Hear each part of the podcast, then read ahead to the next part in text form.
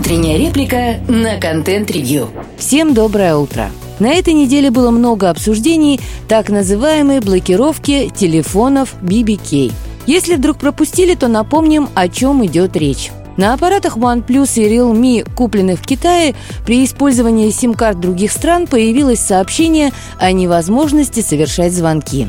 Но ничего удивительного в этом нет. Подобные сложности у смартфонов, предназначенных для китайского региона, не так уж и редки. Причина есть, о ней мы много раз говорили, но об этом чуть позже. Более значимым обстоятельством стало то, что сейчас подобные сообщения воспринимаются особенно остро. Дело в том, что у нас периодически обсуждают возможную удаленную блокировку мобильных телефонов. Рационального объяснения, как и зачем будет производиться такая блокировка, никто искать не собирается. Ну, собственно, это еще одна особенность нашего времени. Конфликт между своими, разумеется, сверхценными идеями и объективной реальностью стало популярным решать в пользу своих идей. Далее в мусорную корзину отправляется иррациональное мышление как таковое – Прогулка по такой дороге превращает в фриков даже по-настоящему умных и образованных людей. Проходят годы, смотришь, и когда-то неплохой экономист прикладывает ухо к земле в ожидании пробуждения Йеллоустоуна. Вот-вот начнется извержение, и, наконец-то, сбудется валютный прогноз многолетней давности. Потому как у других, более реалистичных сценариев уже не осталось. Что-то подобное есть и в сфере технологий. Идут годы, и люди также ждут, когда же пеплом Йеллоустона накроет, допустим, Купертино. Из этой же серии и рассказы о грядущем окирпичивании всех смартфонов в России. Изначально они были более чем понятны. Дайте воды попить, а то так есть хочется, что переночевать негде. Проще говоря, дайте денег на импортозамещение, а то вот-вот все аппараты отключат. Потом контекст изменился, подобная угроза стала восприниматься совсем иначе.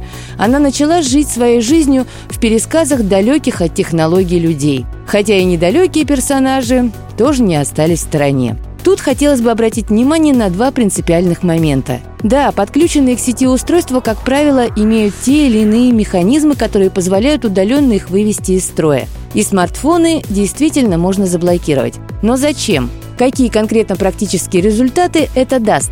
Хотелось бы прочитать детальный пошаговый сценарий. Более того, отключение связи тоже отчасти превращает смартфон в кирпич. Но мы хорошо знаем, кто у нас любит заниматься блокировками и отключениями. Это одна сторона вопроса. Другая заключается в парадигме «свое значит безопасно». Что-то такое из 60-х, 70-х годов прошлого века. На родном заводе вахтер не пропустит шпиона, который хочет припаять вражеские микросхемы на отечественные платы. Но мы живем в 2023 году, когда в таких вопросах ключевым является наличие кадров и технологий, а не воображаемого контроля над производством. И если уж по какой-то причине будет поставлена задача массового окирпичивания телефонов, то не будет особой разницы, отечественный ли это лисофон на процессоре Брус или условный iPhone 15. Если вы способны создавать эксплойты для систем, созданных другими разработчиками, то и обратное точно так же возможно. Вопрос лишь в целесообразности. И тут мы возвращаемся к истории с телефонами BBK. Конечно, выводить из строя свою продукцию производителю нецелесообразно. Этого никто и не делал. Но нужно понимать, что низкая цена смартфонов на китайском рынке обусловлена не только очень жесткой конкуренцией, но и тем, что часть доходов производитель получает от предустановленного ПО.